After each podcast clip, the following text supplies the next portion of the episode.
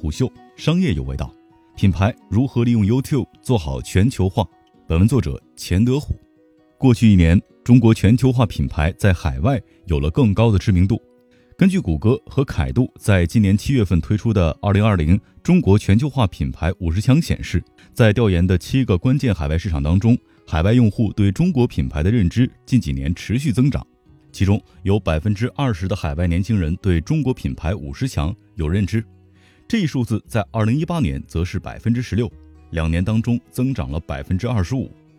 而根据报告当中更加具象化的品牌力指数，中国五十强品牌在过去一年当中有着百分之八的增长。但这个成绩来的并不容易，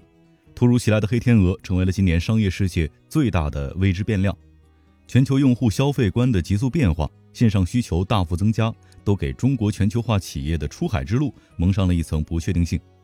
在这个过程当中，品牌续航力作为企业一种具有长久价值的无形资产，不仅有着更强的抗风险能力，更是可以成为企业永续发展的基石。但问题更多在于，面对这样的新常态，品牌是否做好迎接全球本地化挑战的准备了呢？据麦肯锡的研究，受特殊时期的影响，全球超过百分之六十的消费者正在改变自己的购物行为，而在美国，这一比例是百分之七十五。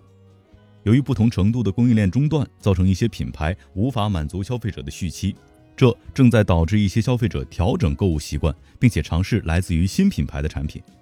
凯度的报告也验证了这一点：百分之七十三的消费者因为特殊时期收入受到了影响，在购物的时候将更为谨慎地考虑性价比的同时，更看重对品牌的信任和喜欢。平均超过半数的消费者对身心健康看作是首要需求。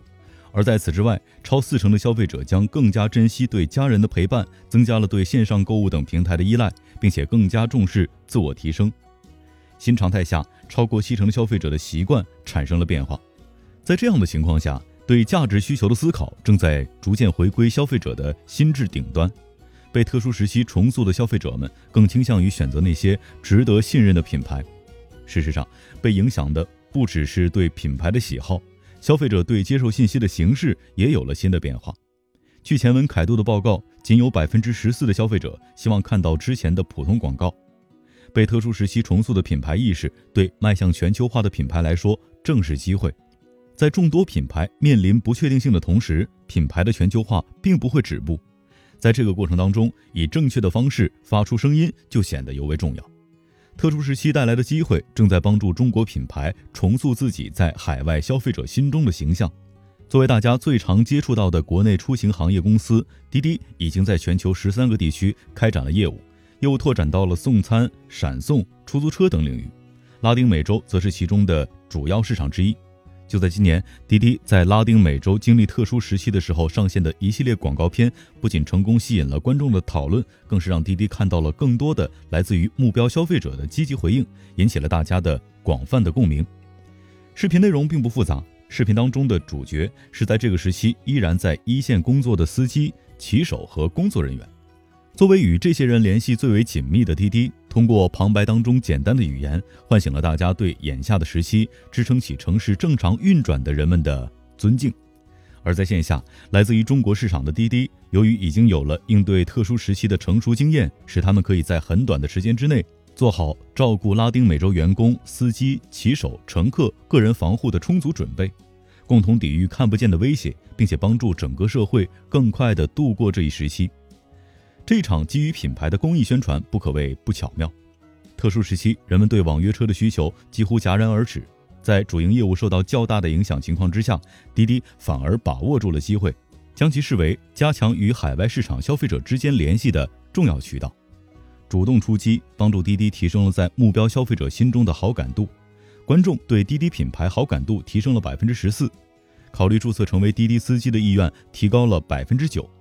而这些做法之所以成功有效，是因为与消费者的深度沟通、品牌价值的高效传达，在二者之间建立了有效的连接。同样的事情不仅发生在国内企业上，在特殊时期，众多知名品牌都在努力以自己的方式提醒和帮助着消费者。那些为消费者提供了更为实际的帮助、更恰当的心理预期的公司和品牌，更能与消费者构建起紧密而牢固的关系。这不仅提示着品牌如何适应消费者价值观的改变，更为品牌提供了展示价值的机会。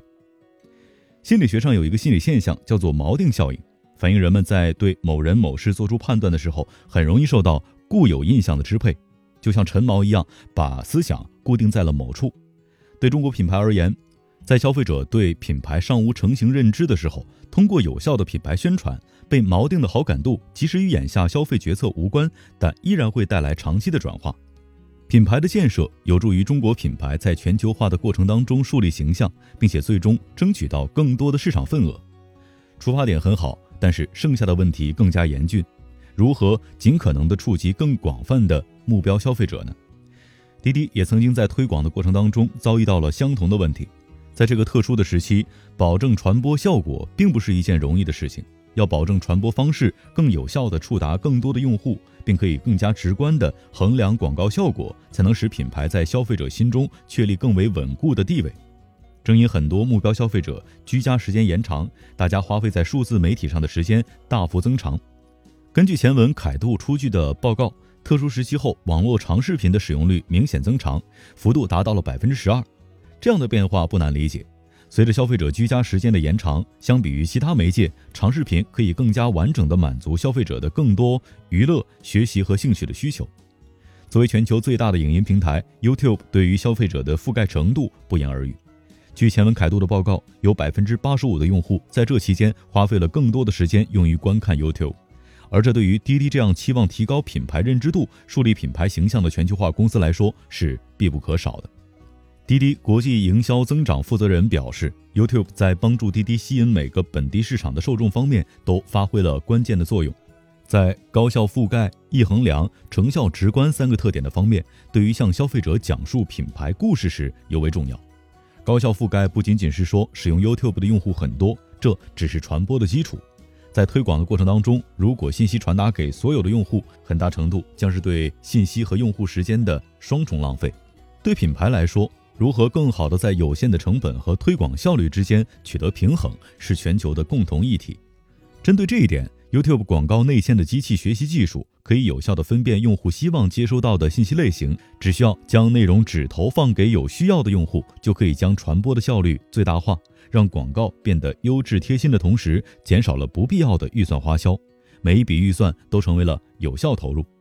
另外一个重要工具，则可以帮助品牌轻松衡量内容效果。这种基于用户体验的反馈，可以帮助品牌在内容上线之后，实时的观察到用户对于广告内容的态度。传播的过程以效果为导向，品牌方则可以针对效果灵活调整内容，使信息随时随地可以达到最佳的呈现效果。而在传播之后，YouTube 则可以生成对消费者品牌预期、好感度以及使用意愿等数据，将会更加直观的方式来呈现，以使传播成效更容易被品牌所掌控。并以此对未来的发展方向做出更为准确的判断。当我们把这些特点拼凑起来，从一个传播整体的角度，就可以直观的看到，YouTube 在品牌全球化的过程当中所能起到的完整作用与支持。就像滴滴一样，很多中国品牌都尚处于全球化品牌建设的初期阶段，而得益于互联网的便利，如今的中国品牌可以依赖 YouTube 庞大的用户群体和曝光量，更为广泛的触达全球用户。并且更为有效地在全球范围内加深消费者对于品牌的了解。面对陌生的海外市场，走在全球化路上的中国企业要想成功突围，必须要在不同的阶段做好不同的营销策略。在这个过程当中，最开始为消费者留下良好的品牌形象尤为重要。面对新常态下多变的消费行为，不仅品牌的重要性得以验证，更是为来自于中国的企业们提供了更为宝贵的机会。事实上，在出海话题当中，品牌的重要性一直被我们反复提及。